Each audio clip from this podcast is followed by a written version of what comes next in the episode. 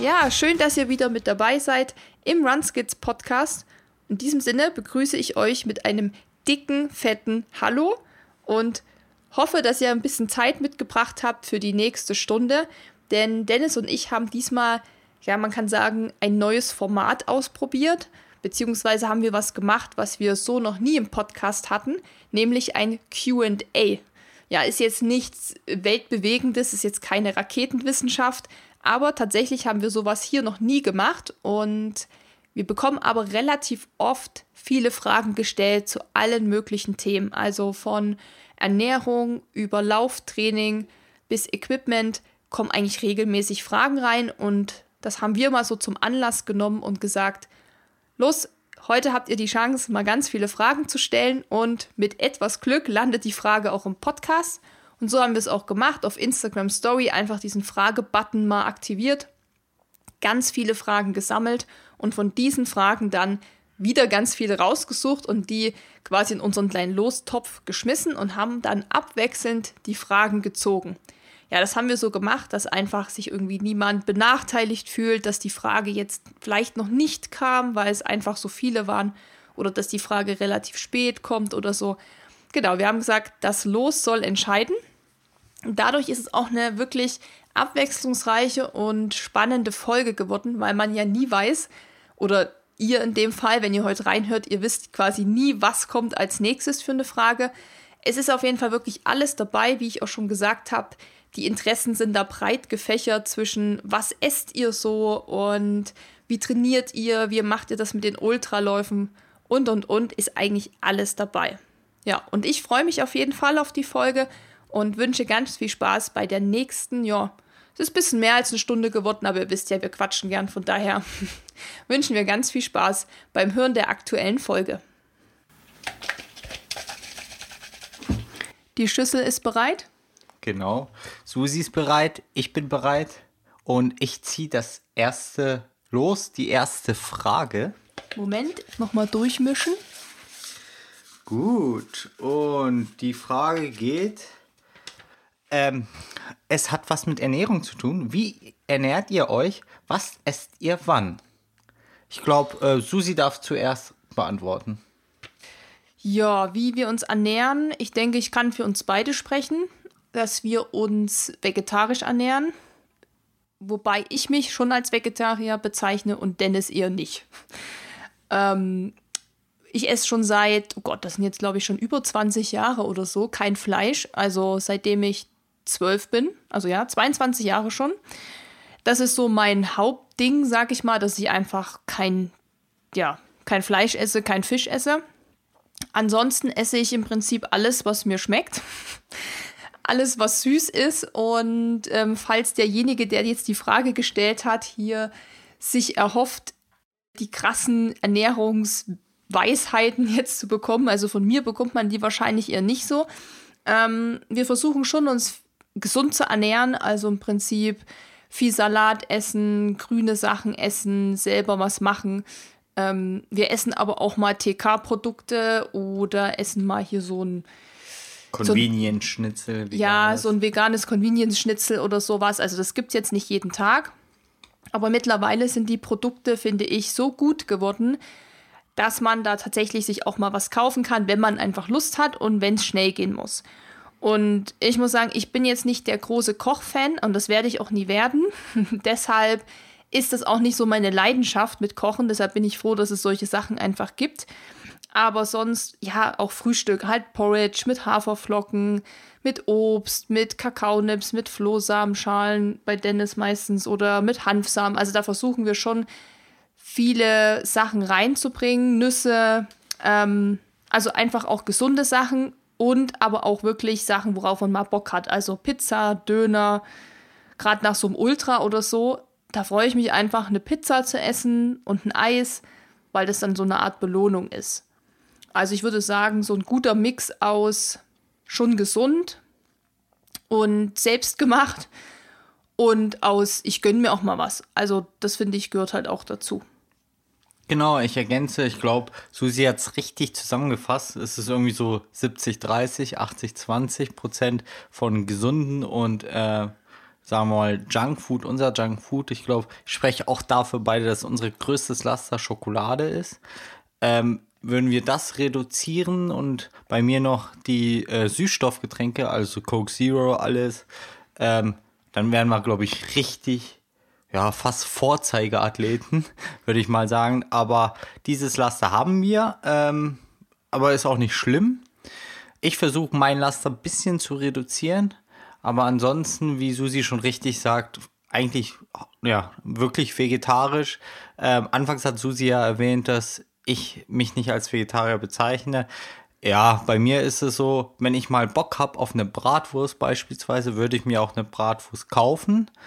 Ähm, aber kam dieses Jahr noch nicht vor. Also ich muss einhaken. Das kam in den letzten drei Jahren, glaube ich, gefühlt nie vor. genau, aber äh, ja, aber die Option lasse ich mir aber offen. Aber sonst wirklich vegetarisch und ja. Ich glaube, die Frage haben wir so grundsätzlich beantwortet. Das war ja so allgemeine Ernährungsfrage. Ja, also da kann man natürlich noch viel tiefer gehen, aber ich denke auch, ähm, das war erstmal so ganz grob. Ich weiß, dass es nämlich noch mehrere Ernährungsfragen gab. Vielleicht ziehen wir ja die ein oder andere noch und können dann nochmal genauer drauf eingehen. Ähm, vielleicht noch die Frage hier, was esst ihr wann? Vielleicht mal grob, Dennis, was isst du morgens, mittags, abends und zum Beispiel als Snack? Genau. Ähm, morgens ähm, Porridge, also Haferflocken am liebsten. Am Wochenende gibt es aber auch Semmeln, also das klassische Frühstück. Ähm, wir sind nicht so die Mittagesser, müssen wir schon sagen. Aufgrund, weil wir spät frühstücken, auch wenn wir einen Long Run morgen früh ma morgens machen, finden wir immer Frühstück auch zur Mittagszeit geil. Also wir sind richtige Frühstücker sozusagen. Wir sind die typischen Bruncher. Genau. Sagt man das so? Ja. Kann man, kann man, so, kann man so stehen lassen, würde ich mal sagen. Und ähm, ja, dann ist mittags eher mau. Da wird mal irgendwie rumschnabuliert leider oder einfach nur eine Schnitte. Und abends gibt es dann halt richtiges, normales Essen. Und halt warm und dann halt auch mit irgendwie Nachtisch und Süßigkeiten und ja, bisschen den Tag ausklingen lassen.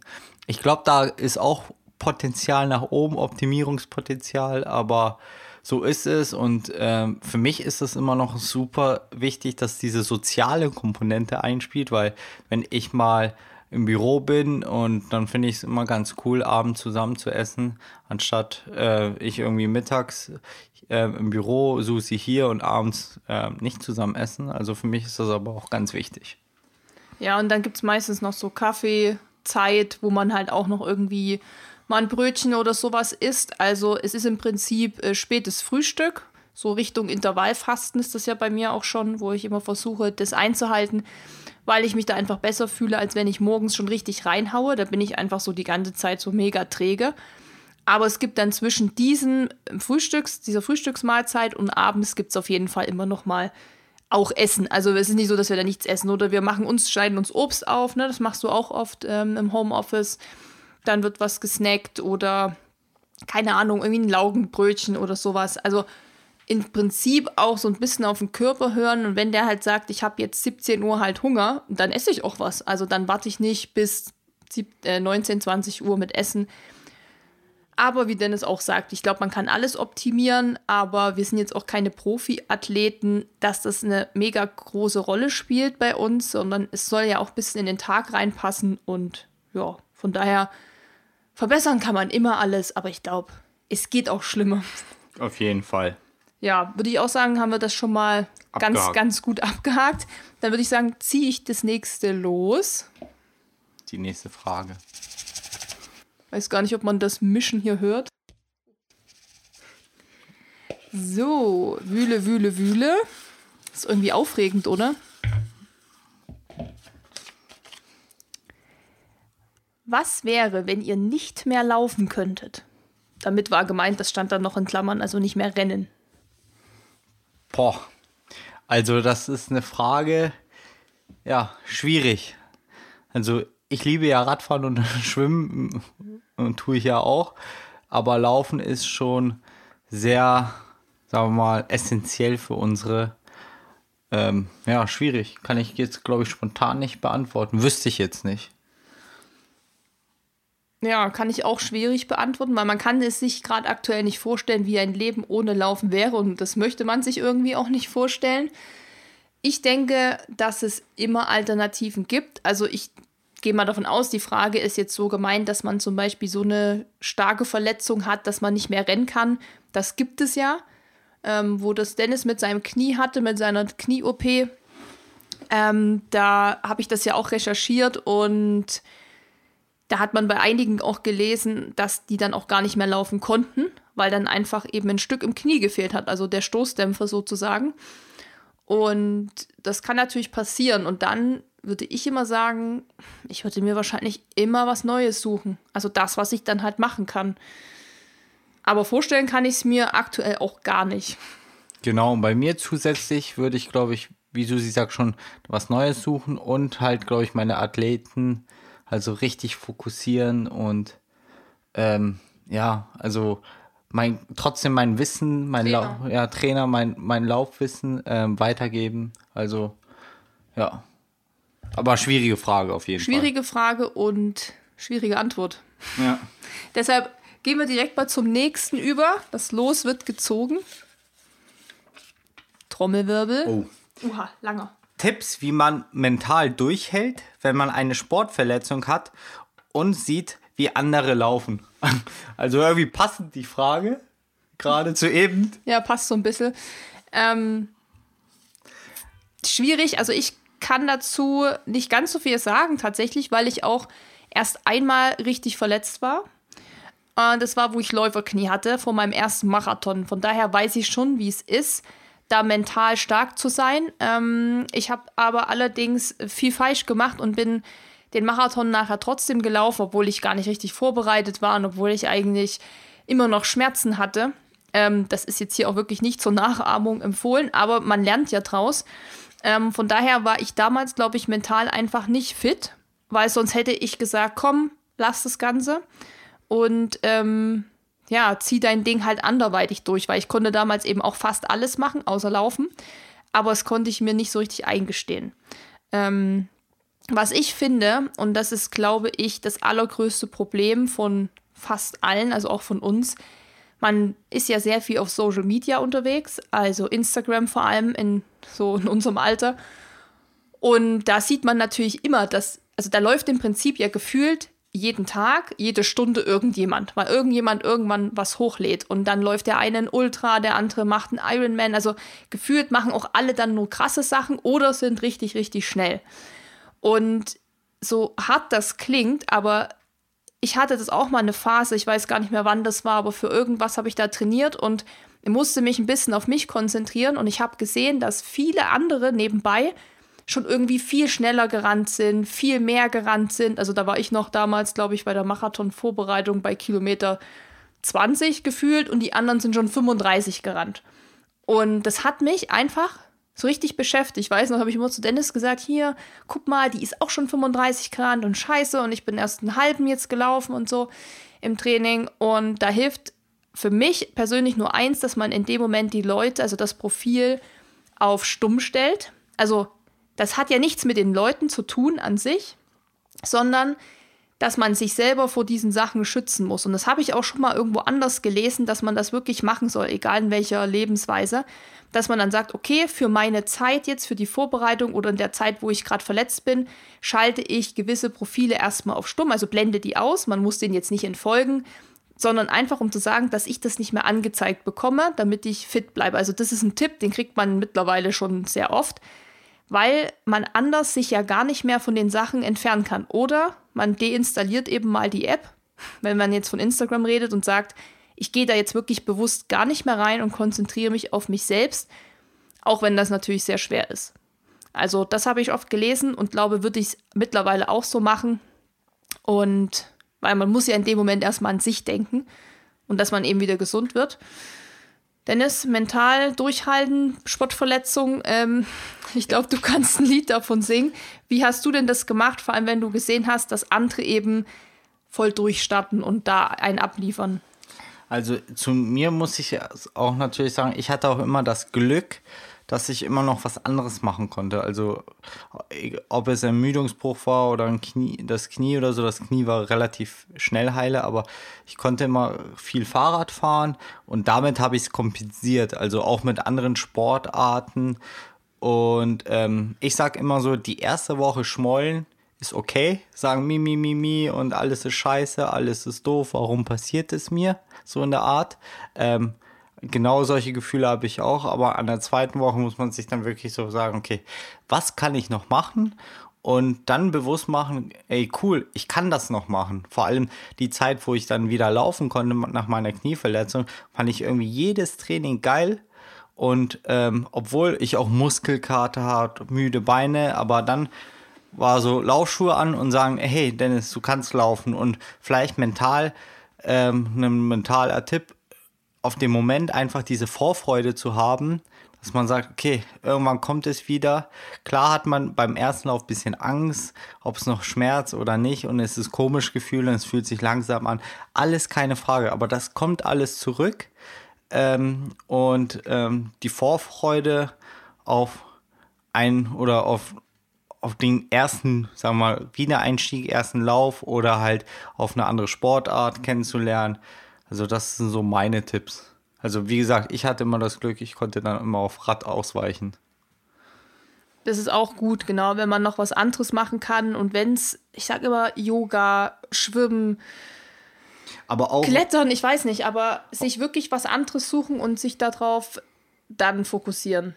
Es muss ja auch nicht mit Sport was zu tun haben, irgendwas, was man eh aufgeschoben hat, ist das irgendwie einen Kurs zu machen, irgendein Bücher zu lesen, Biografien, mal äh, vielleicht sein Englisch verbessern. Also die Zeit kann man auf jeden Fall effektiv nutzen. Gutes Abschlusswort zu dieser Frage. Ist auf jeden Fall auch eine Frage, die uns, glaube ich, alle schon mal beschäftigt hat. Von daher, I feel you. Ich weiß, glaube ich, auch, wer es geschrieben hat. Ich habe ja alles abgeschrieben. So, ich glaube, ich bin dran mit Ziehen. Magic, Magic.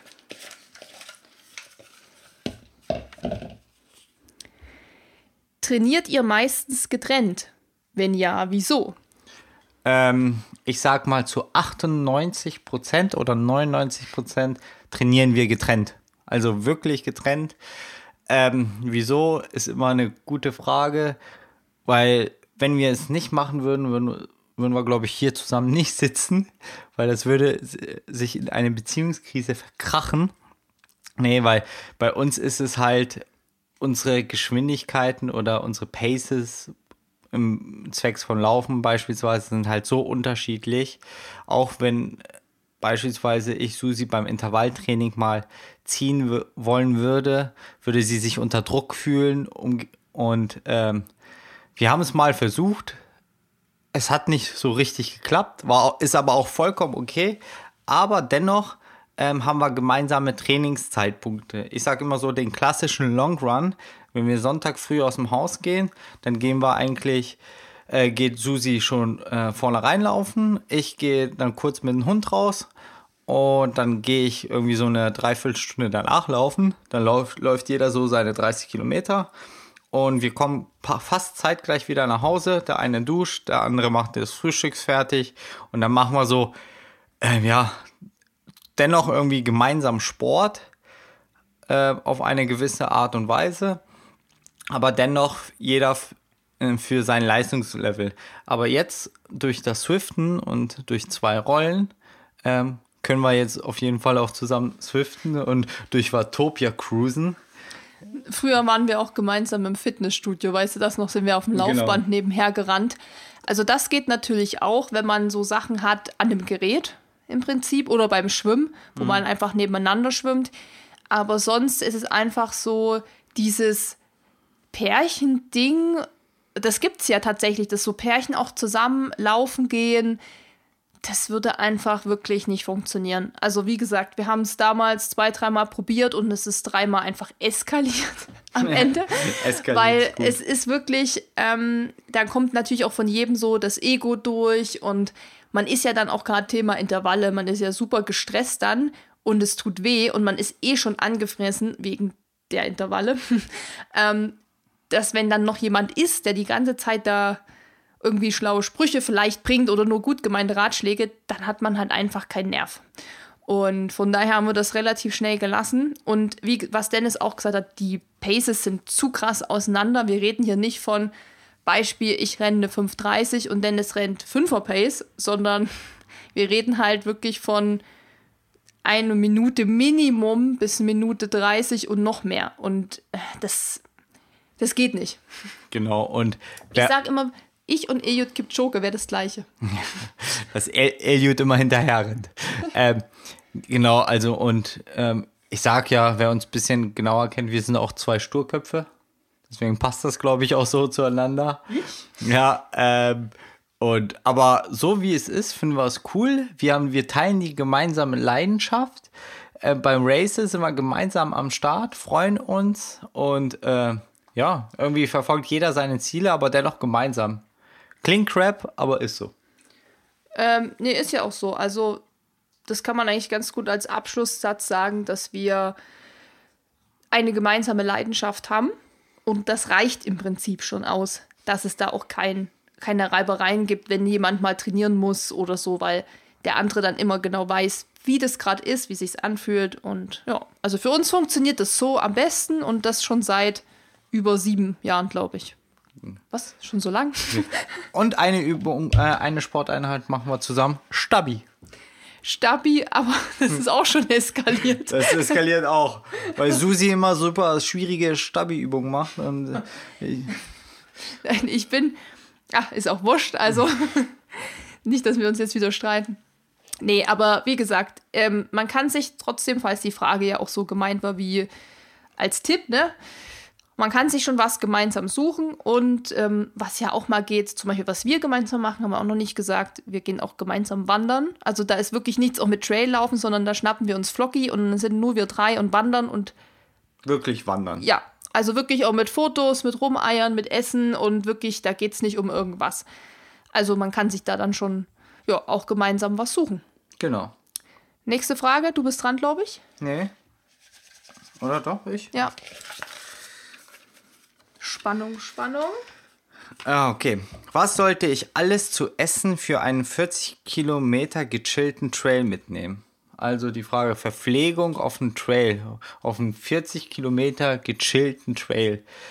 Ähm, ja, ähm, ich würde das immer erstmal so in Stunden umrechnen. Was bedeutet 40 Kilometer? Bin ich ungefähr äh, 8 Stunden unterwegs, 12 Stunden oder dennoch noch 6? Ähm, so pauschal ist es immer schon schwierig zu sagen, aber ich kann das so mal so aus einer Trainersicht sagen. Ähm, wenn wir mal sagen, mal gechillt laufen oder so, verbrennen wir um die 400 Kalorien. Sage ich mal, wirklich gechillt, auch mit Gehpausen, 400 Kalorien. Und dass man einfach dann so hochrechnet. Pro Stunde. Ja, pro Stunde natürlich. Hochrechnet beispielsweise, äh, ich traile fünf Stunden unabhängig von der Kilometeranzahl, 400 Kalorien, also 2000 Kalorien, ähm, die ich einfach verbrenne. Klar ist 2000 Kalorien äh, hinzuzuführen in dieser kurzen Zeit total schwierig, aber dass man halt nicht so krass äh, ins Defizit gerät, also bei fünf Stunden vielleicht irgendwie so äh, drei Riegel, irgendwas Salziges, ähm, ja, irgendwie sowas auf jeden Fall. Also das ist eigentlich eine ganz gute Frage, die noch zu Sonntag passt, wo ich um Königssee gelaufen bin. Das waren ja am Ende 40 Kilometer. Wie Dennis sagt, man muss halt wissen, wie lang man unterwegs ist. Also wir waren neuneinhalb Stunden unterwegs, weil das ganze Jahr 2700 Höhenmeter hatte. Und dann kommt es natürlich immer darauf an, was man auch gerne mag. Und es gibt Leute, die nehmen sehr viel oder nehmen Gels, ähm, Gelchips, oder ähm, was es noch von diesen, diese Gummibärchen. Diese Gummibärchen, wie heißen die aber Gel? Nee. Gelgums? Die sehen aus wie Gummibärchen. Ähm, Blocks. Die, solche, genau, Blocks heißen die. Ähm, die kann man natürlich nehmen. Dann gibt es Leute, die beschmieren sich Brot mit Käse drauf, oder Bananenbrot, Süßigkeiten, äh, Salzbrezeln. Also ich kann nur sagen, was ich nehme. Ich habe für solche Läufe, wo wir auch nicht irgendwo rankommen, was zu kaufen, weil das, glaube ich, kann man auch noch dazu sagen, wir sind ja bei den Ultras immer an Tankstellen vorbeigekommen. Da hätte man sich zur Not auch immer noch irgendwas anderes kaufen können oder im Supermarkt, wo man sich irgendwie dann auch mal Obst oder so holt. Aber jetzt bei dem Trail, wie am Sonntag, wo nichts auf der Strecke war, also auch nichts ähm, für Wasser auffüllen oder eine Cola sich kaufen, da habe ich mitgenommen, glaube ich, drei Riegel. Aber das sind dann schon immer so wirklich große, schwere Riegel und jetzt nicht irgendwie nur so ein Kinderriegel, sage ich mal. Also schon so Energy Bars und sowas.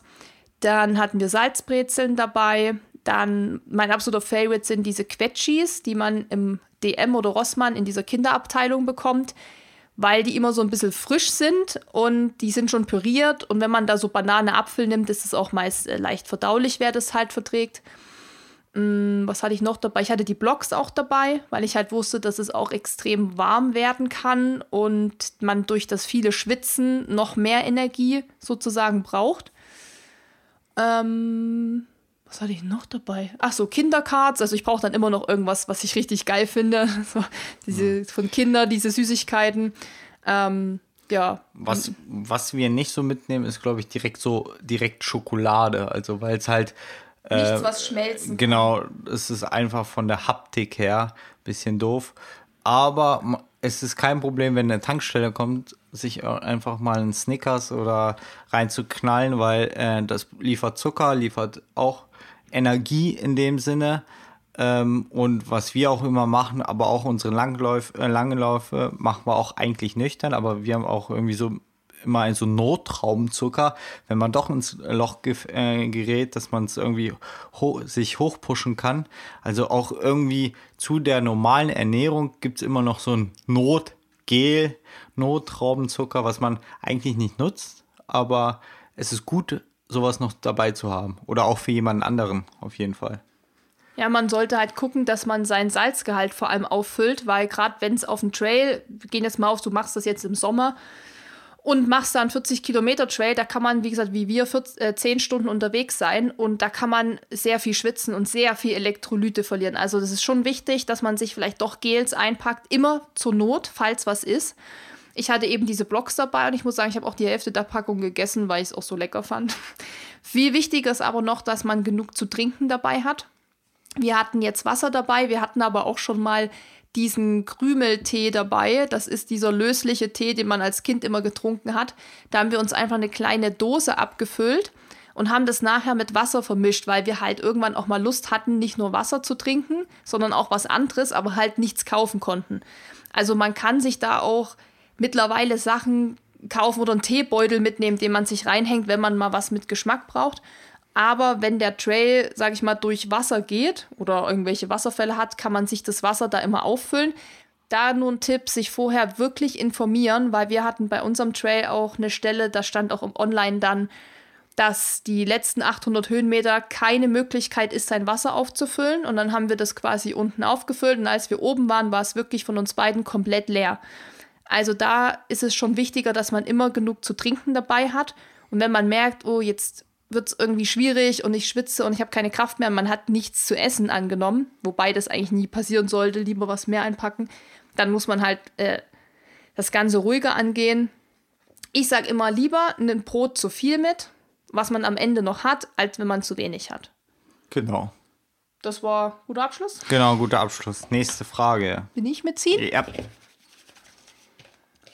Fragen sind gut. Wie aufregend.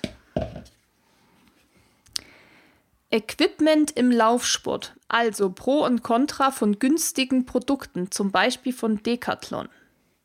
Wahrscheinlich gefragt, ob das, ob das was kann. Mhm. Go for ja, it. ich überlege gerade, wo wir anfangen, von oben nach unten, von unten nach oben. Fangen wir mal bei den leichtesten Thema an. Sagen wir mal Schuhe, also von unten nach oben. Also bei den Schuhen würde ich wirklich nicht sparen und ich würde auch nicht die günstigsten Modelle von ähm, irgendwie Adidas, äh, Essex oder so nehmen. Die haben ja auch immer so Art günstigere Modelle, die man auch bei Deichmann kriegt oder so.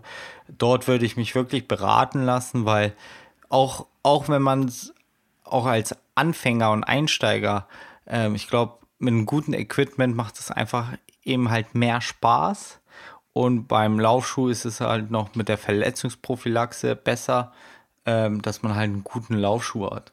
Also da bin ich mir eigentlich fest überzeugt, da lieber 50 Euro mehr ausgeben und einen guten Laufschuh haben und da nicht zu sparen, weil wer billig kauft, kauft doppelt und vor allem wir mit dem Laufen haben einen riesen Impact auf unsere Gelenke, auf das Knie und sowas und dann ist ein guter Laufschuh schon von Vorteil. Und man kriegt ja manchmal die Schuhe auch, Auslaufmodelle zum Beispiel vom Vorjahr dann auch günstiger, weil es muss auch nicht der 280 Euro Schuh sein. Da bin ich irgendwie auch so der Meinung, dass das vielleicht manchmal etwas übertrieben ist. Aber wie Dennis auch sagt, äh, sehe ich genauso beim Schuh, finde ich, ist eines der wichtigsten Teile für uns Läufer. Sollte man wirklich dann am Ende nicht aufs Geld gucken, wenn man den Schuh für sich gefunden hat, wo man sagt, der ist es. Und man würde nur sagen, nee, mache ich nicht wegen dem Geld. Da würde ich sagen, da lieber nicht sparen. Äh, bei der Kleidung ist ganz unterschiedlich.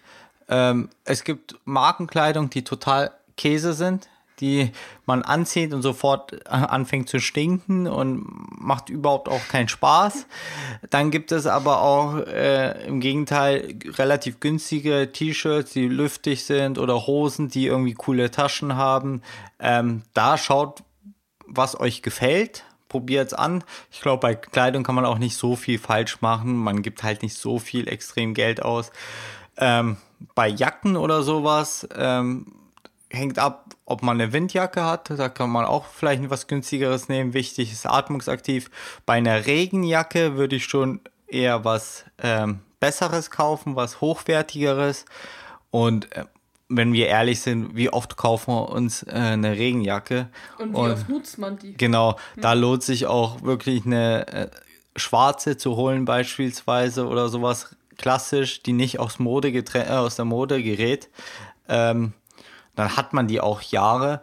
Ansonsten so auch allgemeine Equipment mäßig ist sowas, wenn man auch so Black Rolls oder sowas kennt, da oder andere Fitnessgeräte, Yogamatten, das ist voll von Decathlon vollkommen okay. Äh, also da muss auch nicht die äh, Lululemon äh, Yogamatte sein, sondern da reicht auch das, sagen wir mal, Standard-Equipment. Chibo. Oder Chibo, genau.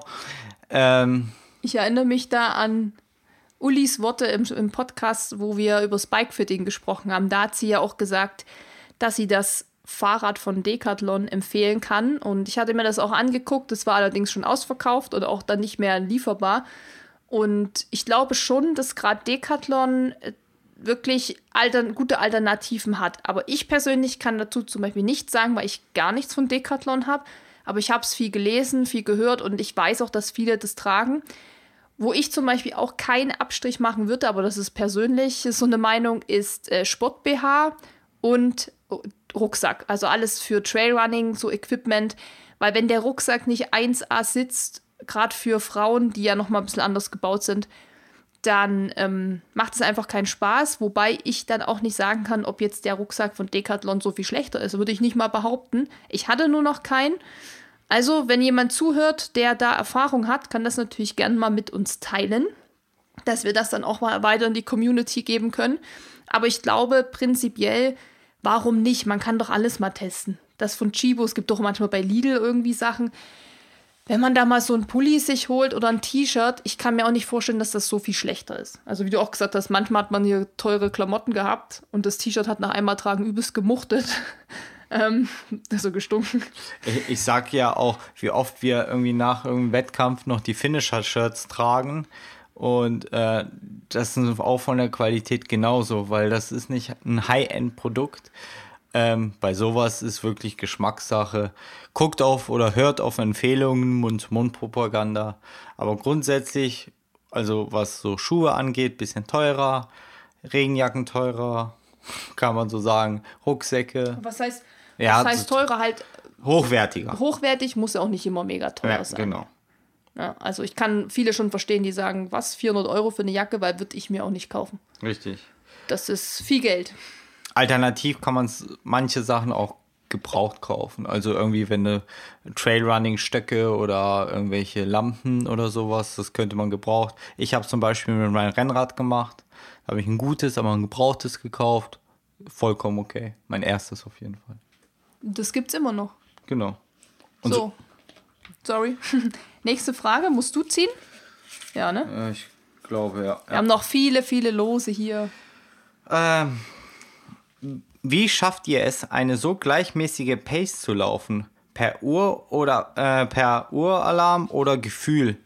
Ähm, ja, ich kann es ganz sagen, ich mache es einfach noch Gefühl. Also teilweise ist es, wenn man schon so lange läuft, dann hat man irgendwann so einen Rhythmus. Ich, könnt, ich kann dir genau sagen, ob ich eine 4, 4.0 laufe, eine 4.20 oder 4.40. Das kriege ich hin. Ob das jetzt eine 4.11 ist oder 4.9, so genau weiß ich es nicht.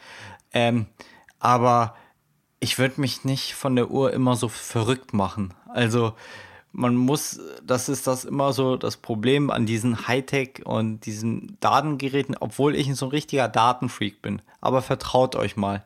Äh, vertraut mal auf euer Laufen, lauft einfach und macht euch nicht so verrückt, auch genauso, ob Pulsmesser oder so. Ähm, was immer ganz cool ist, lauft mal irgendwie, ähm, stoppt mal und haltet mal irgendwie so nach ein Kilometer an. Und dass man irgendwie so ein Gefühl kriegt, wie weit ein Kilometer ist, ähm, so, solche kleinen Tests machen, aber diese, dieses Gefühl, wie schnell man läuft, das kommt mit der Zeit. Also.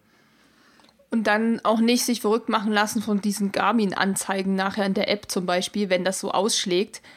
Weil, keine Ahnung, was da manchmal los ist, was da mit dem GPS nicht stimmt. Aber ich finde auch, dass es, wie Dennis sagt, eine Erfahrung ist über die vielen Jahre. Also ich kann das dir auch genau sagen, wann ich eine 6er Pace renne, wann eine 5,30, wann eine 5 das ist wirklich viel, ähm, glaube ich, davon abhängig, wie sehr man auf seinen Körper und auf alles, was der macht, hört. Also das sollte man halt nicht so verlernen, sondern man sollte immer mehr auf sich hören. Und dann finde ich, muss ich auch sagen, noch zusätzlich, ob ich jetzt mal eine, in dem Kilometer eine 510 und dann eine 514 laufen würde, wäre für mich jetzt nicht so krass. Und dann hängt es natürlich auch davon ab, habe ich Berge drin gehabt, ging es bergab, ging es berghoch, hatte ich Rückenwind, hatte ich Gegenwind, habe ich ja auch manchmal hier auf der Landebahn.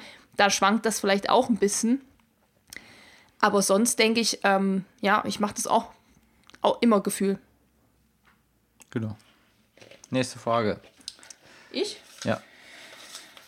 Ach, ist das aufregend. Ach. Welche Übungen machst du für die Beine, um deine Ultras mit den Höhenmetern zu trainieren? Sehr schöne Frage. Ähm, ging wahrscheinlich jetzt an mich, die Frage. Deshalb würde ich direkt mal einsteigen. Also, ich finde immer noch, das allerbeste Training ist in den Bergen selbst zu sein. Im Endeffekt kann man so viele Squats und so viele Burpees und so viel Beinpresse machen, wie man will. Man wird es halt nie simulieren können wie in den Bergen. Also man merkt es dann, wenn man mal wieder dann einen Trail gemacht hat, vor allem auch was längeres, härteres und man merkt danach den Muskelkater, dann weiß man auf jeden Fall, das kann man, man kann es nie genauso simulieren. Aber was auf jeden Fall hilft, sind wirklich so Squats, diese klassischen Übungen, die man zu Hause machen kann, ohne Geräte dann im Fitnessstudio Beinpresse habe ich auch viel gemacht. Da gibt es ja noch so andere Geräte. Ich kenne mich da ehrlich gesagt überhaupt nicht aus. Ich mache die dann halt einfach, wo ich irgendwie Beine trainiere. Und natürlich, was wir ja gemacht haben äh, im Winter, Stairmaster. Da muss ich sagen, das kam schon dem Gefühl des Berghochlaufens am nächsten. Ich weiß nicht, wie es dir ging, Dennis, mhm. aber ich fand das so von der Anstrengung, ich, also ich fand es noch an, anstrengender, weil man halt nonstop hochgeht und nicht wie beim Berg auch einfach mal stehen bleiben kann, weil man das Gerät ja nicht immer aus und an macht. Ich glaube, für die Höhe auch so hochgehen oder hochlaufen zu trainieren, ist das einfacher als runter. Also man kann auch kleine Hügelläufe, Sprints einbauen, auch um flachen Sprints, einfach die Oberschenkelmuskulatur kräftigen. Und ich glaube, wegen, äh, wegen einem Uphill hatte ich nie einen Muskelkater, auch nicht anfangs der Saison. Was mich immer zerstört, ist der Downhill. Also dieses Abbremsen, wenn es zu äh, steil runtergeht, diese Sprünge, ähm, ja, das ist schwieriger zu, äh, zu trainieren und wie Susi sagt, ab in die Berge am besten. Finde ich witzig, weil genau das gleiche hat Judith im letzten Podcast auch gesagt. Sie hat gesagt, sie kann in Hamburg super viel für ihre Oberschenkel trainieren. Also sie macht da richtig viel Training und ist da auch richtig fit drin. Aber sie hat gesagt, wenn es dann um den Downhill geht, also auch um das Technische, wenn du halt nicht nur eben eine gerade Asphaltstrecke nach unten hast, sondern wirklich mit Steinen und Wurzeln, hat sie auch gesagt, da hat sie einfach extremes Nachholbedarf, extremen Nachholbedarf, weil sie halt auch mehr in die Berge müsste. Und das ist halt auch so. Also von daher am besten wirklich so vieles geht in die Berge gehen, um halt auch das Runterlaufen zu trainieren. Ansonsten für Berghoch, wie gesagt, gibt es einige Möglichkeiten, sogar Laufband kann man auf 10% Steigerung stellen und kann da trainieren. Also da hat man richtig viele Möglichkeiten, um das zum Beispiel im Winter zu machen. Genau.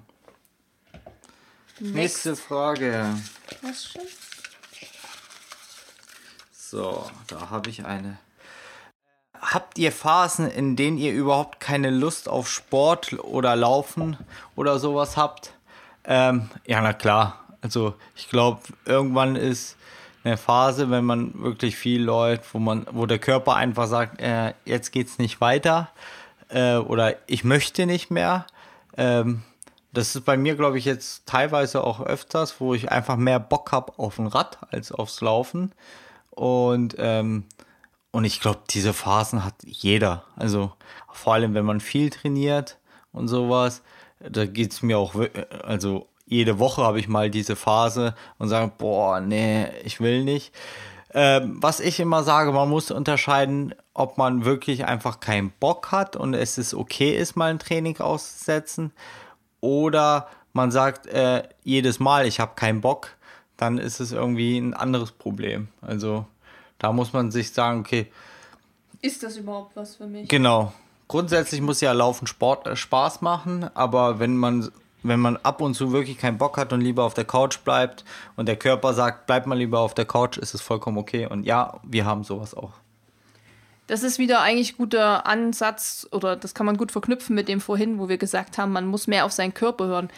Weil ich hatte das zum Beispiel nach den Ultras, nach den ersten beiden mit äh, Sonja, da war ich so richtig, übelst on fire. Ne? Da habe ich gesagt, nächste Woche gleich noch ein Ultra und auch Sonja war so. Und jetzt nach dem letzten, nach dem Sachsen-Trail zum Beispiel, da hatte ich eher so ein, na tief auch nicht so unbedingt, aber da habe ich gemerkt, ich habe eigentlich gar keinen Bock auf einen Ultra oder ich habe gar keinen Bock auf irgendwas Längeres.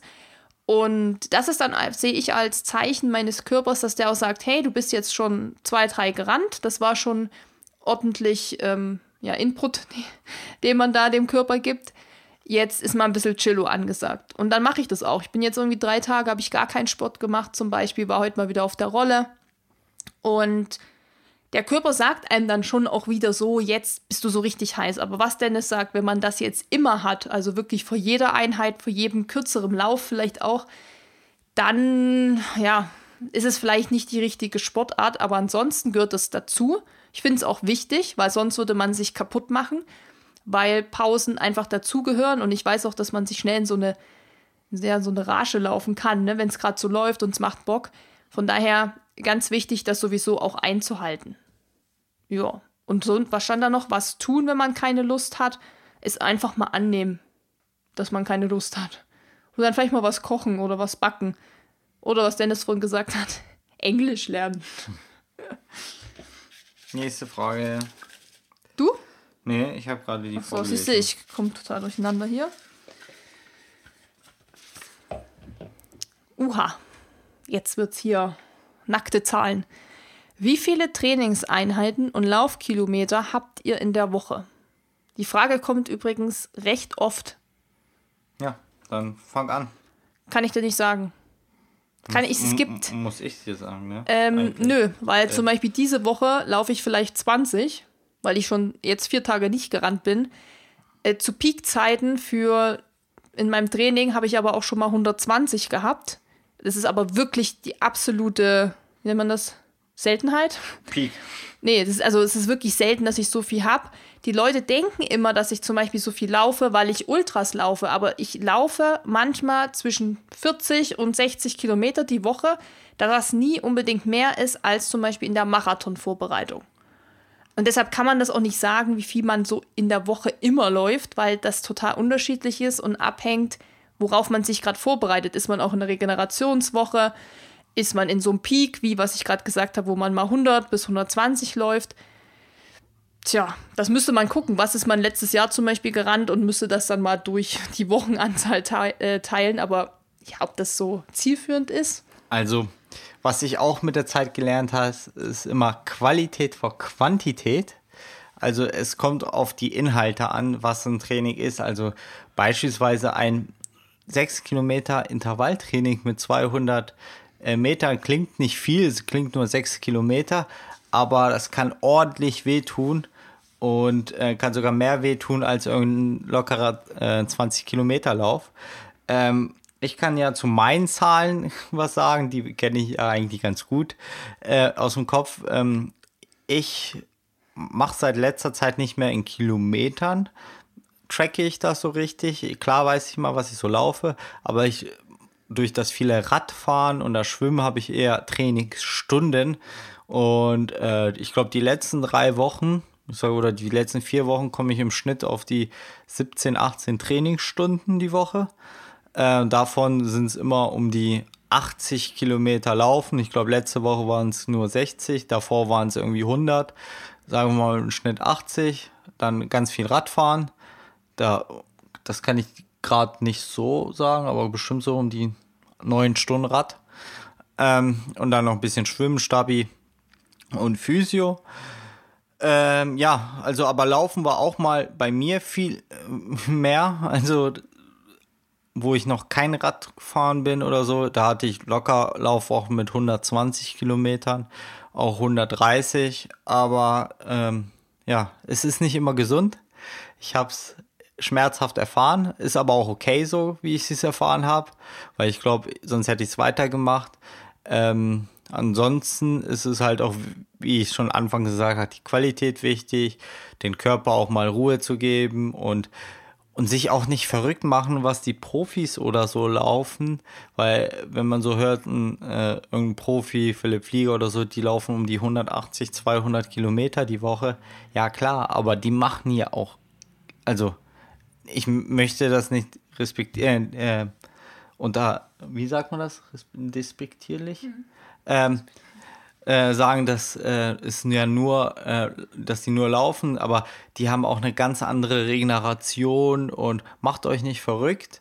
Ihr, die meisten von uns haben einen stressigen Alltag, das ist auch ein Impact. Und ähm, ja, was ich nochmal sage, Qualität vor Quantität. Ich muss dazu noch was sagen. ähm, weil so eine Fragen sind natürlich auch immer, wo ich mir denke, selbst wenn ich es jetzt genau sagen kann, aber das haben wir jetzt ja schon aufgeschlüsselt, warum das nicht so einfach ist, das jetzt äh, auf eine Woche runterzubrechen, finde ich es immer schwierig, dann, was hat man jetzt von dieser Information? Ne? Dann setzt man sich vielleicht wieder nur unnötig unter Druck. Ich meine, und wenn ihr fünf Kilometer die Woche lauft oder 50, es ist doch im Endeffekt so, es ist doch wurscht, Hauptsache man läuft und man läuft so, dass man nicht übertreibt, und dass man eben so läuft, wie man halt Bock hat. Und wenn man ein Ziel hat, dann ist es vielleicht mal ein bisschen mehr, weil man dann eben einen Trainingsplan zum Beispiel hat. Und wenn man jetzt mal gerade keine Wettkämpfe hat, dann kann man halt auch mal chilliger äh, laufen und dann ist es auch mal weniger. Also ich habe das schon Ewigkeiten abgelegt, mich daran zu orientieren, zum Beispiel auch was andere laufen, weil pff, jeder hat andere Ziele, jeder bringt ein anderes Leistungsniveau mit. Und dann fand ich noch gut, was du gesagt hast, Dennis, mit den Stunden. Weil, wenn jetzt jemand sagt, ich laufe angenommen 100 Kilometer die Woche, muss man aber auch sagen, wenn du 100 Kilometer die Woche läufst, brauchst du damit deutlich weniger Stunden, als ich es zum Beispiel brauche. Das heißt, ich trainiere mit vielleicht genauso viel wie Dennis von der Stundenanzahl her, laufe aber deutlich weniger Kilometer, weil er einfach schneller ist, weil er seine Grundlagenläufe deutlich schneller läuft als ich. Und von daher kann man das nie auch vergleichen, zu sagen, aber ne, der läuft auch 100 und ich auch und was weiß ich, sondern finde es auch besser so zu gucken, wie viele Stunden macht man und halt die Qualität der Trainingseinheiten. Also guck, unsere Freundin Mira, Mira, falls du zuhörst, hallo. Hi. ähm, ähm, hat ja damals auch für den Marathon trainiert mit drei Trainingseinheiten die Woche, aber das waren halt, also Laufeinheiten, ne? dann hat es ja auch noch Yoga und so Krafttraining.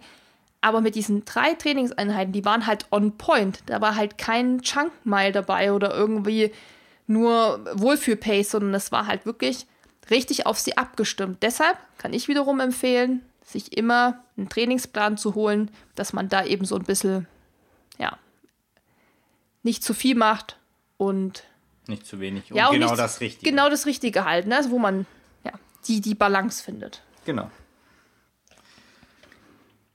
Ich plane, den Auersbergkönig zu machen. Welchen Rückweg empfehlt ihr?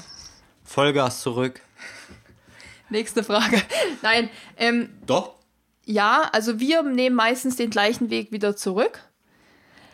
Oder es gibt eben noch einen Weg, also für alle ganz kurz, die jetzt zuhören und gerade sich fragen, über was reden die gerade. Der Auersbergkönig ist bei mir in meiner Heimat, wo ich herkomme, im Erzgebirge, so ein, wie nennt man das?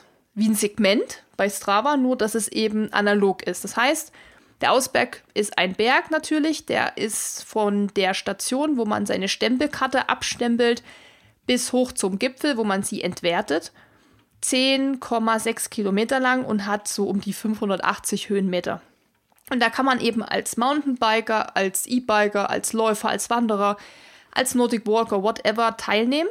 Und das ist eben alles analog. Also es ist eben nicht digital, sondern man füllt eine Karte aus, stempelt die ab, nimmt die mit hoch und wenn man oben ankommt, stempelt man wieder aus.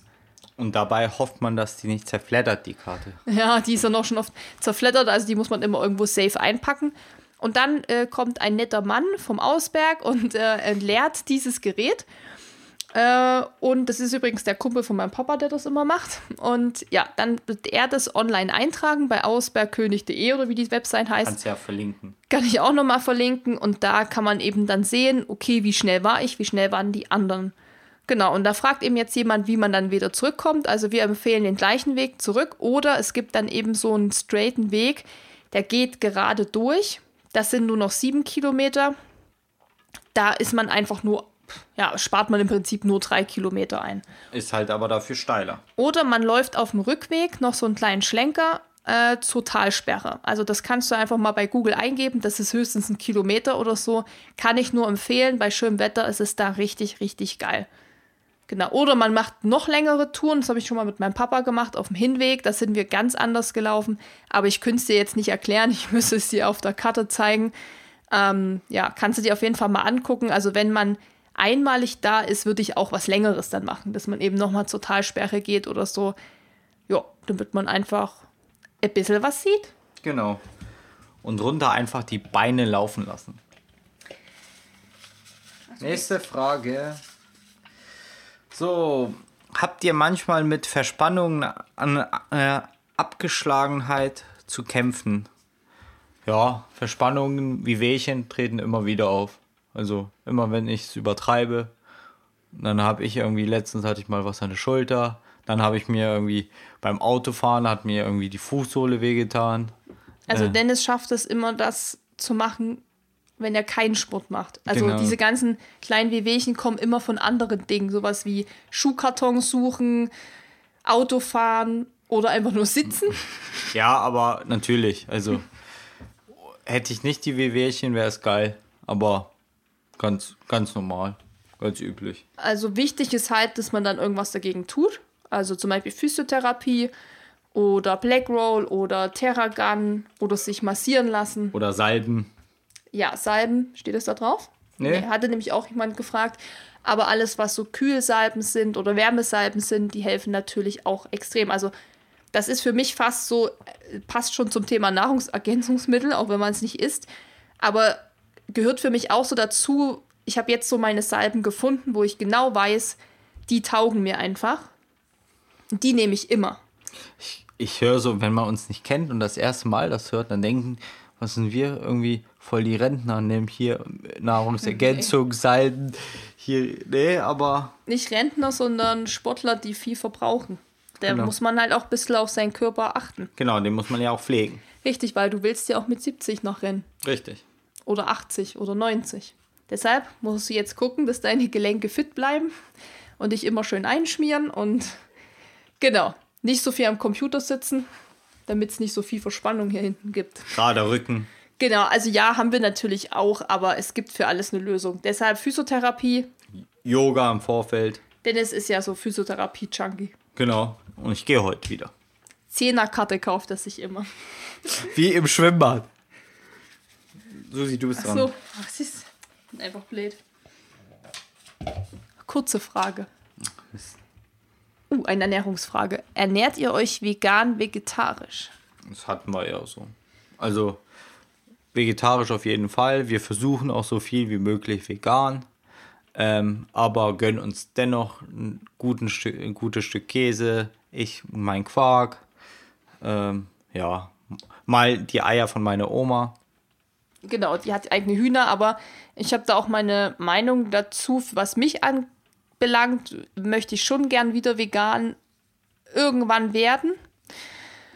Ähm, aber das ist erstens, finde ich, jetzt ein ganz anderes Thema und ähm, auch ein sehr komplexes Thema. Ich finde, das kann man nicht immer so einfach entscheiden und machen und tun. Also klar kann man, habe ich auch schon mal. Ich habe ja schon zwei Jahre vegan mich ernährt und das hat eigentlich auch ziemlich gut funktioniert. Aber das muss im Endeffekt jeder für sich entscheiden.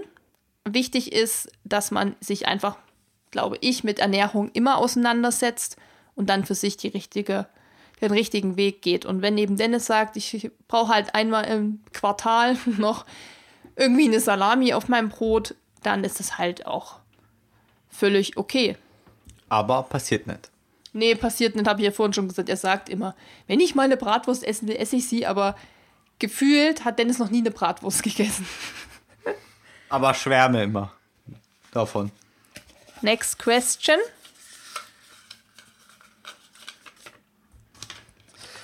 Habt ihr Tipps bei Laufverletzungen wie Schinsplitz oder Läuferknie? Ich glaube, Schinsplitz hatte jeder schon mal von uns. Auch Susi nicht, sie, aber sie hatte Läuferknie. Also ich bin äh, Typ Schinsplitz und Susi Typ Läuferknie. Ähm, Ich glaube, wir können die Frage direkt ganz kurz abkürzen, denn wir haben zu beiden ein, zwei sehr ausführliche Blogartikel geschrieben. Die nennt sich einmal Läuferverletz äh, einmal Läuferknie und einmal Schinsblitz, weil da haben wir wirklich geschrieben, wie passiert das, wie entsteht das, was kann man machen, was kann man prophylaktisch machen, was kann man machen, während man verletzt ist. Also da kann ich nur empfehlen, da mal reinzuschauen und sich das durchzulesen, weil die Frage ist jetzt auch nicht ganz explizit gestellt. Weil was heißt Tipps bei Läuferverletzungen? Ne? Also heißt das, was mache ich dann in der Zeit oder wie kriege ich es wieder weg? Von daher würde ich jetzt das einfach abkürzen, weil das sonst ein riesiges Thema ist und wir auch keine Ärzte sind. Aber die zwei Artikel gibt's. Einfach mal reinschauen und gucken. Ja, bei Läuferverletzungen, Läuferknie gibt es sogar ein YouTube-Video mit Übungen. genau, von Susi. Das hat schon übelst viele Aufrufe. Obwohl das richtig schlecht gemacht ist. So damals noch mit meinem ersten iPhone, iPhone 5 oder 4 oder so. Du bist dran. Ich bin schon wieder da. Ah, eine wieder eine Frage. Eure Meinung zu veganer Ernährung haben wir, glaube ich, gerade schon gesagt. Also Dennis will noch was sagen, aber Nee, finde ich aber sonst gut. ja, ist es wirklich so, also ich auch. Und veganes Essen ist eigentlich immer geil. Äh, Genau, und aber wichtig ist so, nie immer so ins Extreme fallen und hier andere irgendwie Verschwörungstheoretiker und predigen, vegan ist das Beste. Einfach normal vegan sein. ja, Aber da, wie gesagt, hört mal in die Folge mit Lisa rein, weil da geht es um pflanzliche Ernährung.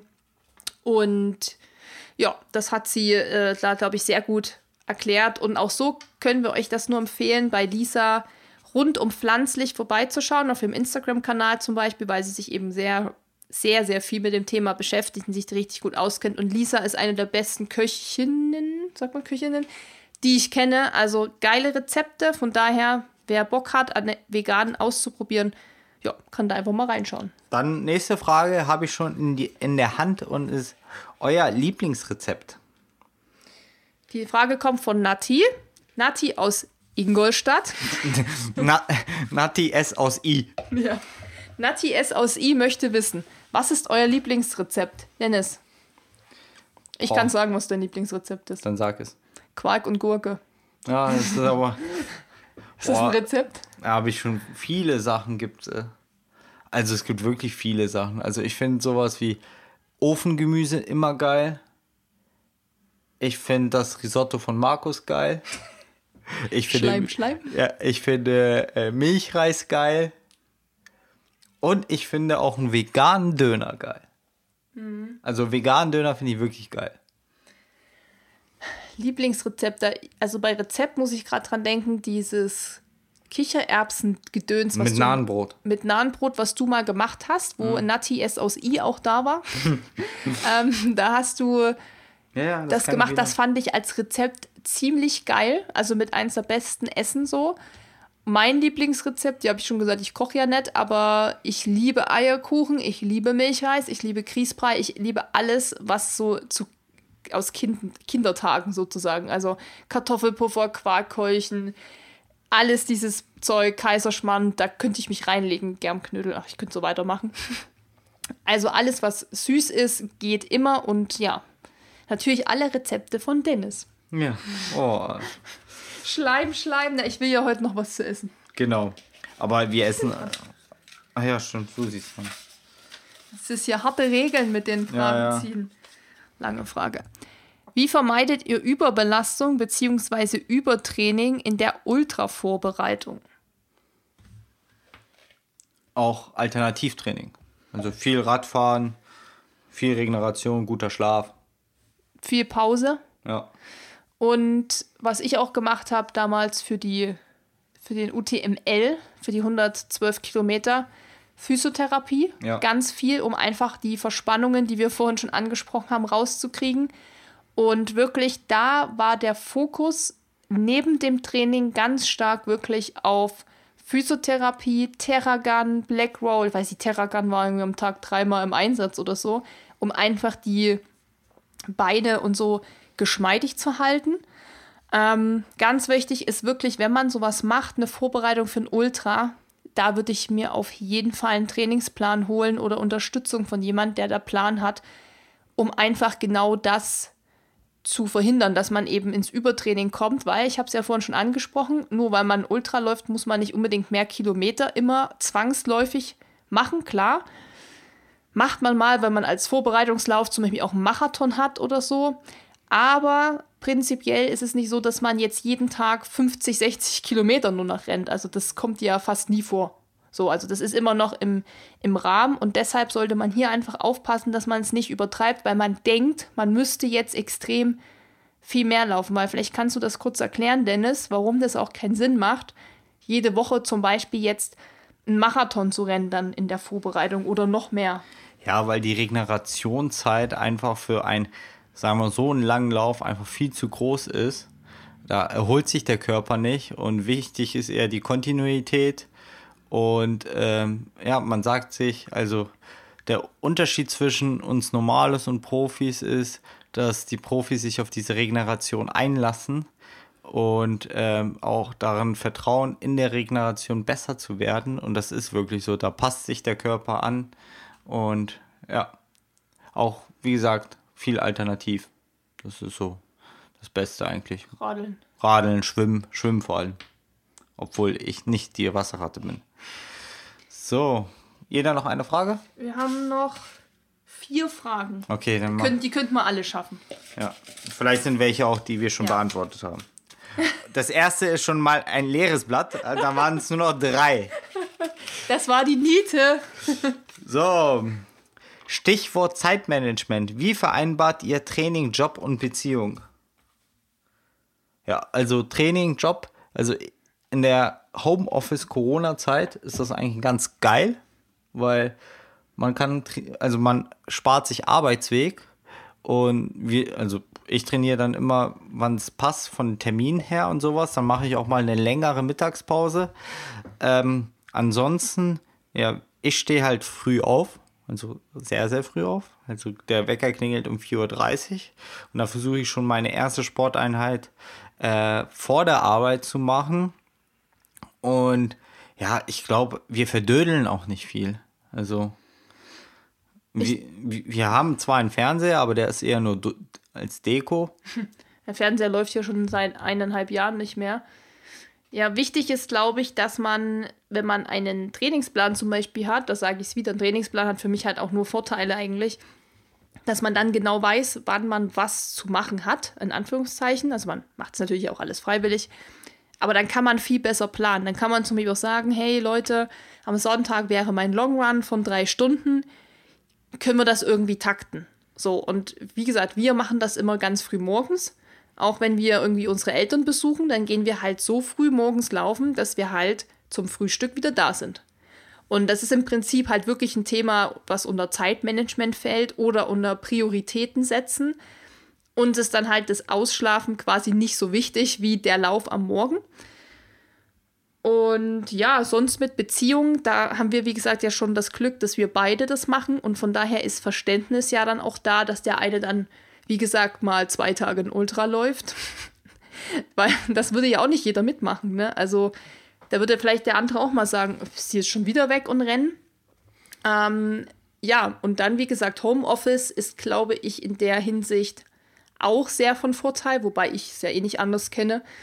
Aber das stimmt schon. Aber ich meine, wir müssen auch, wir haben Flocky, wir müssen ja auch einkaufen, wir arbeiten auch sehr viel. Ähm, ja, mehr als acht Stunden am Tag und da muss man es halt takten.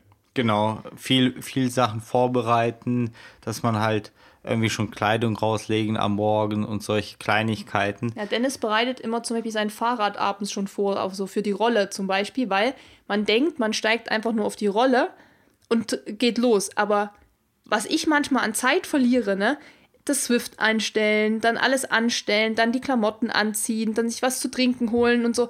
Also da können schon mal zehn Minuten auch halt weggehen. Mhm. Ähm, ich glaube, was auch wichtig ist, das Thema so Absprache. Also so wie du das dann auch sagst, ne? Du sagst dann, ich gehe morgen früh auf die Rolle, dann gehe ich mit Flocky raus, dann kannst du auf die Rolle oder mhm. wie auch immer.